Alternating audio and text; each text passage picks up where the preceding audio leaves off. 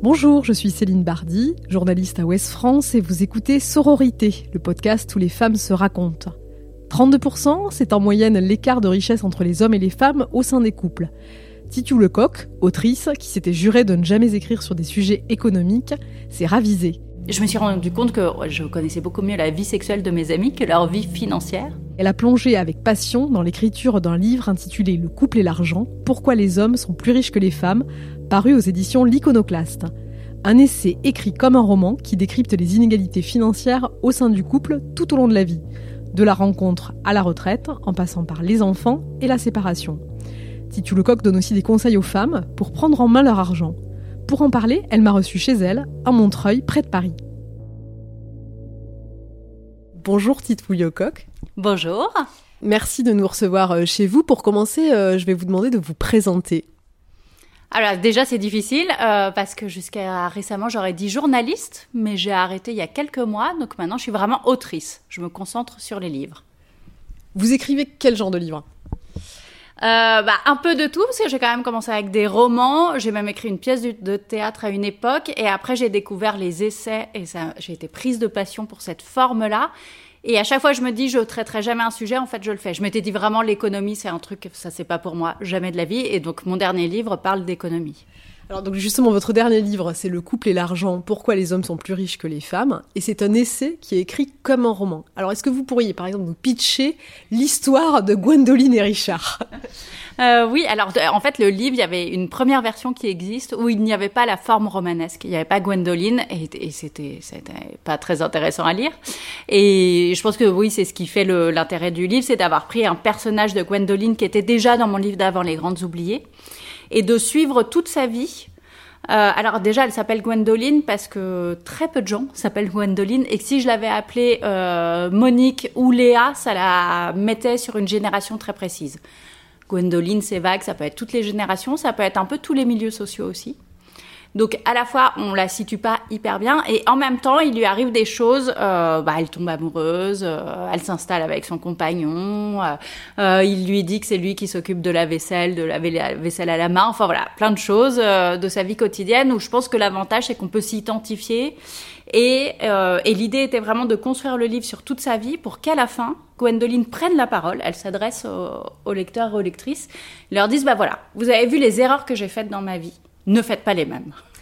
Alors, comment vous, vous êtes venu Vous avez dit, j'aurais jamais écrit un livre, euh, je ne me serais jamais intéressé à l'économie. Comment vous êtes venu, vous, à vous intéresser à cette thématique de l'argent au sein du couple? Eh ben, bizarrement, c'est arrivé par Balzac.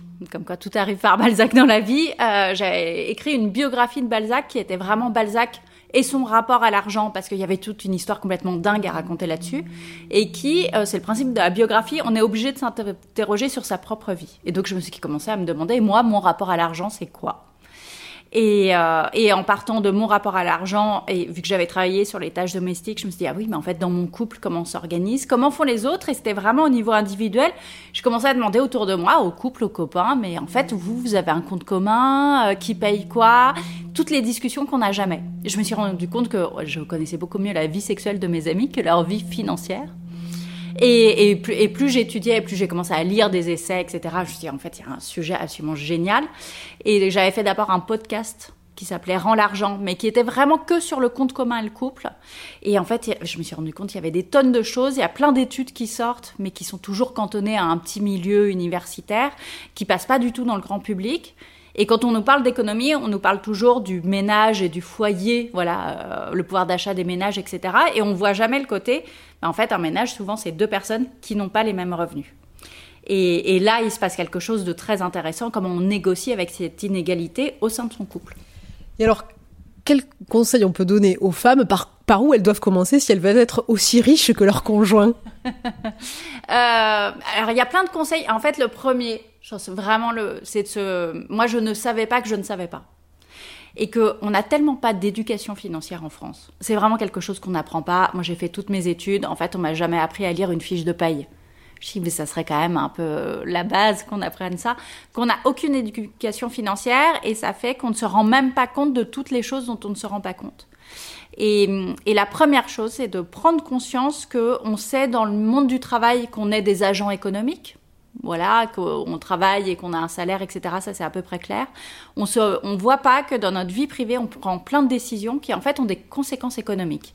Et on les perçoit pas comme telles. Et donc, la première chose, c'est de se renseigner et de se faire son éducation euh, financière toute seule. Par exemple, en lisant mon livre, mais il y a plein d'autres moyens. Il y a des comptes Instagram à suivre, etc. Et une fois qu'on a accès à ces informations, on peut commencer à prendre des décisions et moi, je ne suis pas du tout à jouer les mères à la morale et à dire il faut faire comme ci ou il faut faire comme ça. Mais au moins, ayez toutes les cartes en main pour prendre les décisions en sachant quelles sont les implications, y compris à très long terme. alors justement, dans le couple, vous donnez une injonction dans le livre quand même aux femmes en disant arrêtez de payer les pots de yaourt. Qu'est-ce que ça veut dire? Oui, alors ça, mais ça c'est typiquement, ce qui est super avec l'économie euh, familiale comme ça, c'est qu'en fait on peut en parler sans mettre de chiffres du tout. Et donc le pot de yaourt, c'est un très bon exemple de ça, de comment on fait une éducation économique sans forcément passer par des chiffres. Donc c'est l'idée que les couples, on sait, se marient de moins en moins. Et même quand on se marie, on fait de moins en moins la communauté des biens. C'est ce que les sociologues appellent l'individualisation du patrimoine.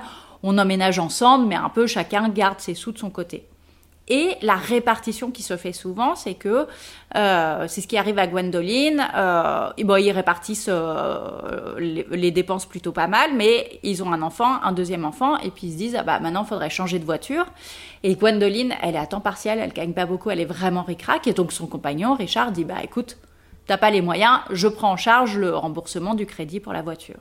Donc il paye la voiture et elle, elle se dit bon bah moi je vais payer un peu plus les courses pour compenser quoi, faire ma part. Malheureusement, quelques années plus tard, ils se séparent. Et donc Richard bah, repart avec la voiture, puisqu'il l'a payée, et elle repart avec ses pots de yaourt vides. Et en fait, ce qui est intéressant, c'est de se dire, il y a combien chacun rembourse, mais il y a aussi la nature de la dépense. Et il y a des dépenses qui sont juste des dépenses de consommation et des dépenses qui font du patrimoine. Celles qui font du patrimoine, c'est les grosses dépenses. En général, c'est remboursement crédit immobilier, euh, achat de voiture, etc. Et c'est un peu contre-intuitif. En fait, il faudrait que dans le couple, que ce soit l'homme ou la femme, mais celui des deux qui est le plus, qui a besoin de sécurité financière, qui gagne le moins, devrait essayer de rembourser au maximum les dépenses qui font du patrimoine pour se faire une sécurité financière. Vous dites aussi, vous parlez du monde du travail, et vous dites que le monde du travail est organisé pour des hommes dont les femmes s'occupent des enfants. Alors qu'est-ce qu'il faudrait faire pour qu'il soit moins hostile ce monde du travail pour les femmes? Oui, alors ça c'est terrible, c'est de se rendre compte que, alors, euh, le monde du travail, c'est pas, c'est pas que le monde du travail est pour des gens célibataires, c'est-à-dire qu'on sait que à l'arrivée d'un enfant, les pères connaissent une augmentation salariale. Euh, et donc, en fait, dans le monde du travail, il y a une espèce de prime aux pères de famille par rapport aux hommes célibataires sans enfants. Et à l'inverse, les mères, euh, elles connaissent une perte de salaire.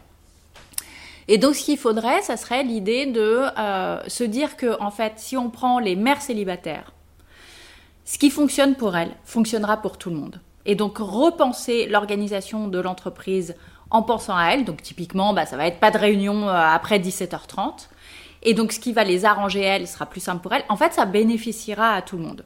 Et donc, c'est se dire, elles sont, en fait, elles devraient être un peu le pivot des ressources humaines de se dire comment on organise notre temps de travail. Vous dites aussi euh, qu'il faudrait monétiser les tâches ménagères. Alors, comment on pourrait faire ça concrètement? Alors, alors là aussi, c'est un peu, ça dépend de, des coupes, mais l'idée, c'est au moins d'en discuter et de se dire que euh, les tâches ménagères, ça vaut quelque chose ça vaut tellement quelque chose qu'effectivement, on peut embaucher quelqu'un par une agence qui, voilà, qu'on va payer. Et donc, euh, horaire, ça vaut tant. Euh.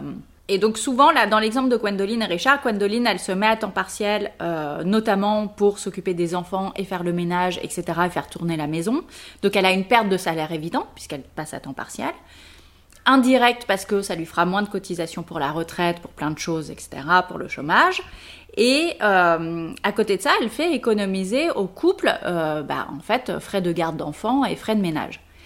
L'idée est de se dire, pas forcément de faire une facture et de dire je veux que tu me payes euh, pour les tâches ménagères que je fais, mais au moins de se dire ça vaut quelque chose et que dans l'apport qu'on fait chacun à la vie de famille, il y en a un qui a un apport économique avec son salaire, mais l'autre qui a un apport de temps. Et ce temps, il vaut quelque chose. Et donc, ça peut être de dire, bah moi, je participe moins à certaines dépenses parce que il se trouve que j'apporte ce temps de ménage que je prends en charge.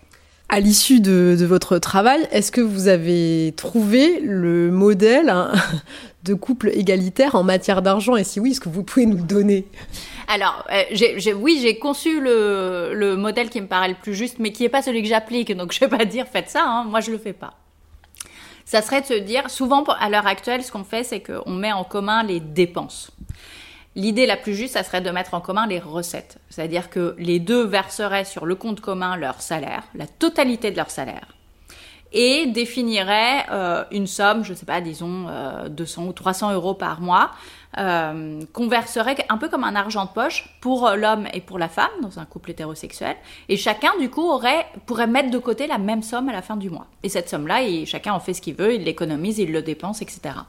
Mais donc, ça serait se dire, on mutualise vraiment tout et après, on se fait chacun notre sécurité. On a, en cas de séparation, on aura autant. Autrement dit, l'inverse de ce qui se fait actuellement la plupart du temps. Euh, complètement. Alors moi, je pensais que personne ne faisait ça. Et depuis que le livre est sorti, j'ai plusieurs couples qui m'ont dit, bah nous, on fait comme ça. Et ça m'a vraiment stupéfaite parce que moi, je le ferais pas. mais euh, mais il y a des couples qui font qui fonctionnent euh, avec ce système-là. Euh, vous avez mélangé dans votre livre à la fois des sources euh, classiques pour un essai, des statistiques, euh, des études, mais vous avez aussi interrogé votre mère et vous avez interrogé la grande historienne Michel Perrault qui finit par vous parler finalement de son couple à elle. pourquoi est-ce que vous avez tenu à ce mélange des genres? C'était pour montrer que en fait c'est un sujet très personnel. La réaction de Michel Perrault, par exemple, c'était à la fois génial et très révélateur. Donc je vais l'interviewer en tant qu'historienne spécialiste des femmes et, notamment des ménages ouvriers au 19e siècle. Et elle me dit, ah oui, moi avec mon mari. Et là, elle commence à me raconter comment elle euh, mentait sur le prix de ses achats de vêtements à son mari, parce qu'elle avait honte, elle trouvait qu'elle avait dépensé trop d'argent. Et, et, en fait, c'est un sujet, je m'en rends compte, euh, là, quand je fais des rencontres en librairie, etc., qui est très, très personnel. Et, et personne n'a un rapport complètement objectif à l'argent. On pourrait se dire l'argent, c'est des chiffres, donc c'est objectif. En fait, tout le monde a un rapport complètement tordu avec l'argent. Euh, personne n'est complètement à l'aise avec. Et euh, pour se mettre au clair avec ça, à un moment, moi, je me suis rendu compte qu'il fallait que j'aille poser des questions à ma mère sur comment elle s'organisait avec mon père, comment ça se passait, etc pour me rendre compte des névroses familiales qu'elle m'avait transmises et réussir à lutter contre. Donc il y a aussi un travail un peu psychologique à faire, je pense, pour tout le monde. Ça veut dire aussi qu'il faut être vigilant sans doute avec l'éducation qu'on a de nos enfants et qu'est-ce qu'il faut leur renseigner pour que demain ce soit des femmes et des hommes riches? euh, en fait, en France, je me rends compte qu'on a tendance à parler d'argent euh, sous l'angle un peu comme si on faisait une disserte de philo en terminale.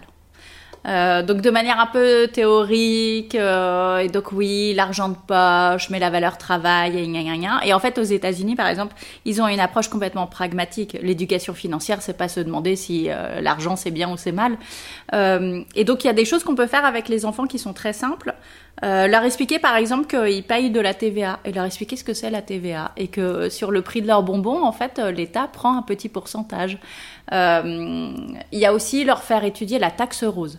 Les enfants sont très sensibles aux injustices, et donc les emmener dans un magasin pour de jouets, et leur montrer le même jouet en rose et en bleu, et leur montrer la différence de prix entre les deux, et leur expliquer, bah, c'est ce qu'on appelle la taxe rose, c'est le fait que quand c'est pour les filles, et bah, c'est plus cher, alors que c'est le même produit, et bah, ça imprime quelque chose. Et là, on peut commencer à leur parler d'économie et d'inégalité. Et, mais en fait, ça demande à ce qu'on se soit nous-mêmes formés à ces sujets-là. En fait, c'est tout le problème. Et c'est un peu l'injustice à l'heure actuelle en France. Comme l'école ne prend pas en charge cette éducation financière, il y a des gens qui l'ont parce que leurs parents l'avaient et leur ont transmise, et d'autres personnes comme moi, par exemple, qui n'avaient rien appris de tout ça. Et malheureusement, il se trouve que euh, cette transmission et ce savoir économique, eh ben, on le trouve plutôt dans les classes sociales aisées que dans les classes populaires, ce qui renforce encore les inégalités. Donc il faut se, renseigner, s'informer, s'éduquer pour pouvoir après transmettre à ses enfants. D'ailleurs, vous, vous, parlez aussi de la bourse, vous parlez euh, de, de la finance, des, des impôts. En fait, vous invitez aussi à la connaissance et à l'investissement des femmes sur ces terrains-là, parce qu'elles sont peu nombreuses euh, dans la haute finance notamment. Vous expliquez qu'elles ont été longtemps interdites à la bourse. Euh, il y a aussi un champ à explorer de ce côté-là, du côté de la finance, vraiment de, de l'éducation à la finance, pas seulement euh, juste le quotidien. Oui, l'éducation à la finance et Je qu'il y a quelque chose où on peut tous se retrouver, c'est que dans euh, les médias qui s'adressent aux femmes, disons la presse féminine, pendant longtemps, quand on parlait d'argent aux femmes, c'était comment bien dépenser son argent. Et en fait, on parlait aux femmes en tant que consommatrices. Et, c'est toujours le cas, il peut y avoir des reportages à la télé, etc. Ça va être comment bien faire les soldes, faut repérer les vêtements la veille, blablabla. Et euh, quand c'est plutôt à destination des hommes, on va être sur comment s'enrichir. Mais les femmes, on leur leur dit jamais comment s'enrichir, euh, comment monter son entreprise, euh, la crypto-monnaie, comment ça fonctionne, etc. Euh, et donc là, il y a déjà un rapport très genré à l'argent. Celles qui le dépensent et ceux qui vont l'accumuler. Et hum, donc là, il y a quelque chose à déconstruire. Et effectivement, ce qui est super, c'est qu'il y a des médias qui commencent à se lancer, notamment sur Internet, de conseils financiers à destination des femmes. Euh, et des trucs très simples où on n'a pas besoin effectivement d'avoir fait un bac S ou quoi que ce soit pour les comprendre. Il y a aussi euh, un point qui est essentiel, et vous le dites dans le livre, c'est le moment de la séparation. C'est un des moments où les femmes euh, s'appauvrissent beaucoup finalement. Oui, alors ça c'est ce qu'on a toujours dit qu'à la séparation, et c'est ce que montrent les chiffres, hein, les femmes s'appauvrissent, alors les hommes aussi, mais les hommes sur, pendant très peu de temps, ça, ils remontent après assez vite les femmes, elles s'appauvrissent pour beaucoup plus longtemps. Mais en réalité, euh, en travaillant sur le sujet, je me suis rendu compte que c'est surtout que la séparation rend visible une inégalité qui lui était préexistante, qui existait du temps du couple, mais comme on pensait en tant que couple, en tant qu'unité, on la voyait pas. Et donc c'est pas tellement la séparation qui appauvrit les femmes. Il y a des sociologues qui disent mais en fait c'est le couple qui appauvrit les femmes. C'est le fait de se spécialiser qu'il y en ait un qui dont la carrière passe en priorité. Ça s'est vu au moment du confinement avec le Covid, par exemple. Dans les maisons, on a très bien vu lequel des deux euh, s'occupait plutôt des devoirs des enfants et faisait l'école à la maison, et lequel euh, avait ses réunions Zoom en priorité. Et donc cette spécialisation dans les couples, une plutôt sur la maison et l'autre plutôt euh, sur sa carrière, c'est ça en fait qui appauvrit les femmes. Et donc c'est visible à la séparation, parce que la séparation par définition, c'est le moment où on fait les comptes. Il y a aussi un autre moment où, entre guillemets, on fait les comptes, c'est euh, la retraite. C'est là aussi que la somme euh, des inégalités apparaît euh, de façon criante. Alors ça, c'est absolument terrible. C'est un vrai sujet politique et je trouve qu'on n'en parle pas énormément.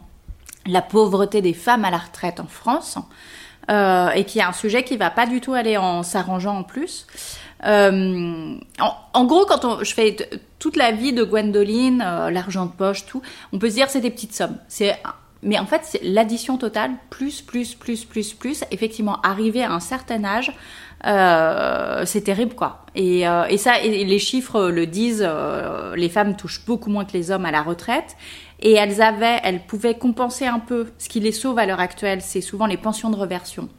C'est-à-dire le fait de toucher une partie de la retraite de son mari après son décès.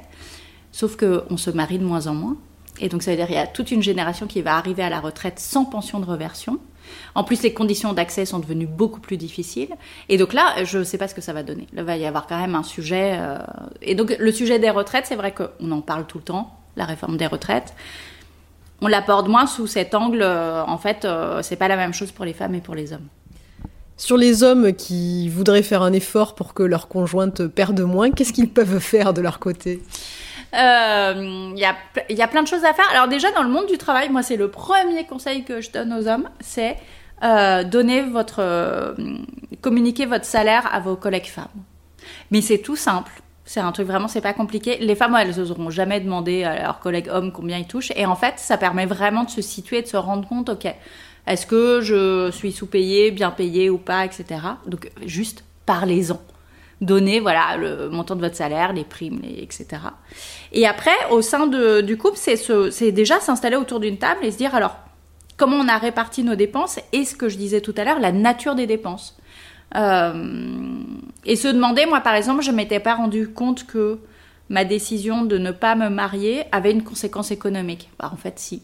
Et quand je me suis renseignée, je me suis dit, bah, en fait, le Pax, c'est quand même pas mal, c'est un peu protecteur, mais ça suffit pas. En fait, il faut faire Pax plus testament. Donc euh, mon conjoint, voilà, notamment pour moi me mettre un peu à l'abri, euh, m'a dit bah on va se paxer, on va faire un testament pour que les choses voilà soient claires et carrées. Est-ce que son banquier peut aider aussi? Est-ce qu'il ne faut pas hésiter à, enfin, aller vers ceux qui savent sur ces sujets Oui, mais alors j'ai l'impression que les banquiers sont pas du tout comme les notaires, très peu informés sur euh, ce sujet, euh, sur la répartition femmes-hommes. Et, euh, et, donc c'est pas forcément les meilleurs alliés sur ce domaine-là. Vers qui on peut se tourner alors comme expert? Vous avez cité les, les, médias, les réseaux sociaux euh, qui spécialisés? Oui, c'est ça. Euh, faut euh, aller euh, s'inscrire à un newsletter de Plan Cash de Léa Lejeune, Oseille et compagnie de Héloïse Boll. Il y a mon budget bento aussi qui fait des choses sur Instagram, qui a fait un livre qui est super. mais c'est pas forcément les institutions classiques qui pourront aider sur ces sujets-là. Merci beaucoup. Retrouvez cet épisode ainsi que nos autres productions sur le mur des podcasts et aussi sur notre application Ouest France. N'hésitez pas à nous mettre 5 étoiles si vous avez aimé ce programme.